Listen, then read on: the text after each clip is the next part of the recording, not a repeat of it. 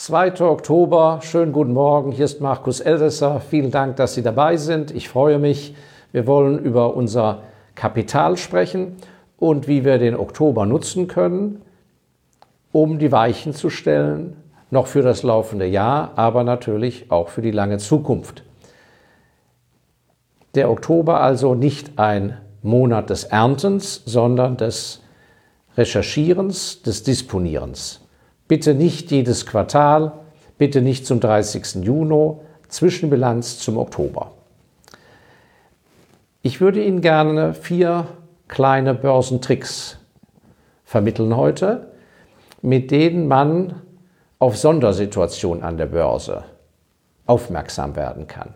Was meine ich mit Sondersituation? Ich meine Kursbewegungen bei Aktien, die völlig losgelöst sind von der Stimmungslage und von der Indexentwicklung. Nämlich dann, wenn ein Takeover ansteht. Das heißt, wenn die Firma Gefahr läuft, aufgekauft zu werden. Ein Aufkauf einer Firma durch einen Konkurrenten oder über eine Private Equity Gesellschaft an der Börse erfolgt immer mit einer Prämie, wenn es eine gute Firma ist. Eine Prämie mit einem Aufschlag zu einem höheren Kurs weil sonst sind die Aktionäre in der Regel nicht bereit, sich von dem Papier zu trennen. Ich habe es ja schon in der Vergangenheit berichtet, da haben wir im ME-Fonds Special Values alle paar Jahre immer sehr schöne große Zusatzerträge. In diesem Jahr der große Erfolg unserer Langfristposition Audi, die von VW aufgekauft wurde und wo über 60 Prozent Gewinn dabei herauskam. Wie wird man auf solche Situationen aufmerksam. Immer kann man das natürlich nicht erahnen oder nicht recherchieren, aber manchmal gibt es Anzeichen. Punkt 1. Studieren Sie nach Möglichkeit immer die großen Umsätze. Das heißt, an der Börse, je nach Börsenplatz, werden ja Hunderte, Tausende von Titeln gehandelt. Also lohnt es sich zu schauen, in welchen Aktien finden sehr große Umsätze statt.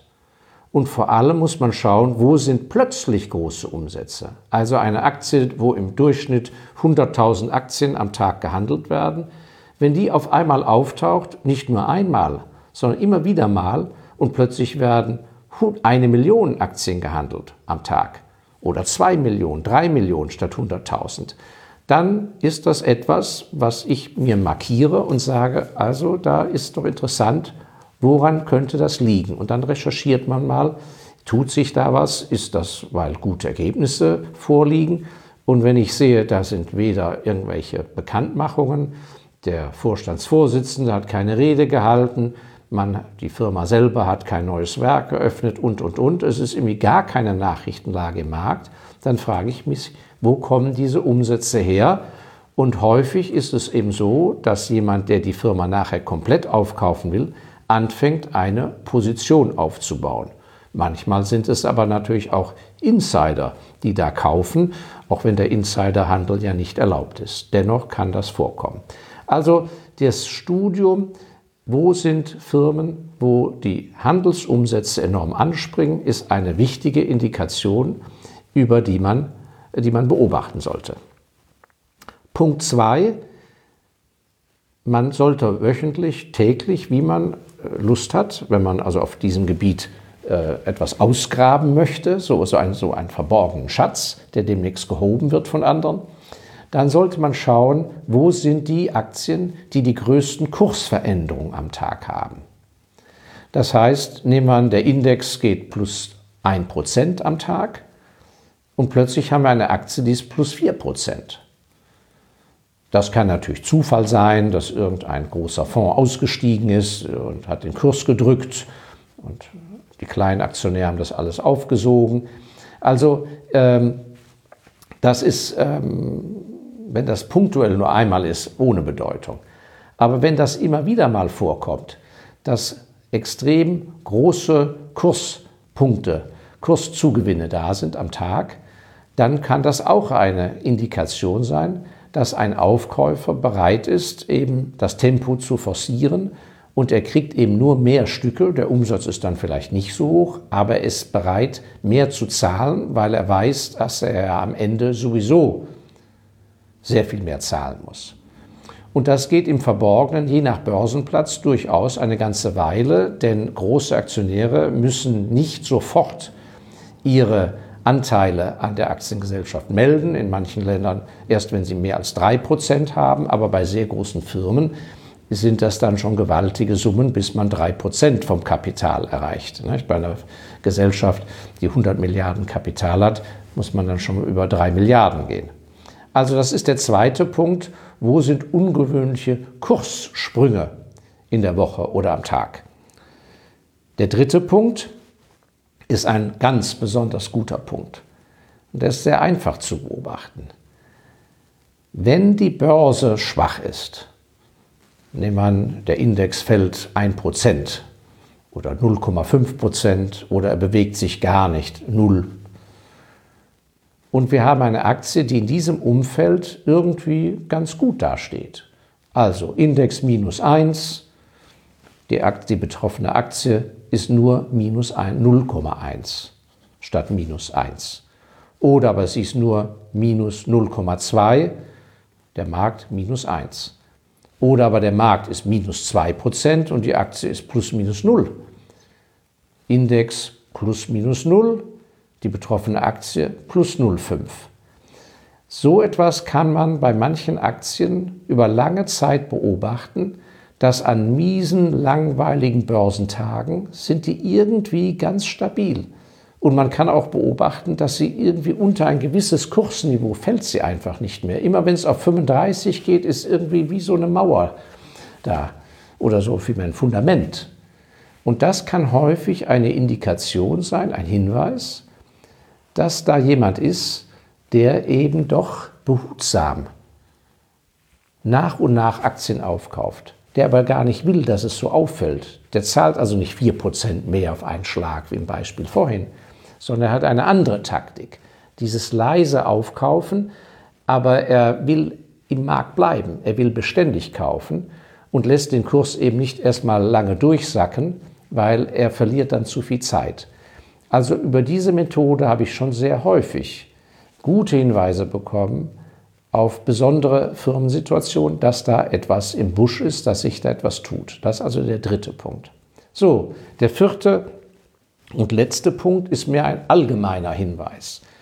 Die Börsenplätze sind sehr unterschiedlich. Also in Kanada zum Beispiel Vancouver ist eine sehr spekulative Börse. New York, egal ob Nasdaq oder Big Board, die Börse ein riesen, gewaltiger Moloch. Und dann gibt es aber auch interessante Börsenplätze, die sind etwas abseitig, sind aber sehr solide und auch politisch sehr sicher. Da nenne ich mal zum Beispiel die skandinavischen Börsen. Oslo, Stockholm, Kopenhagen, wenn ich Dänemark dazu rechnen darf, und Helsinki. Und da gibt es zum Teil, da sind die Kurszettel, also die Anzahl der Aktien, die gehandelt werden, ist nicht so hoch also ein kleineres Imperium an der Börse.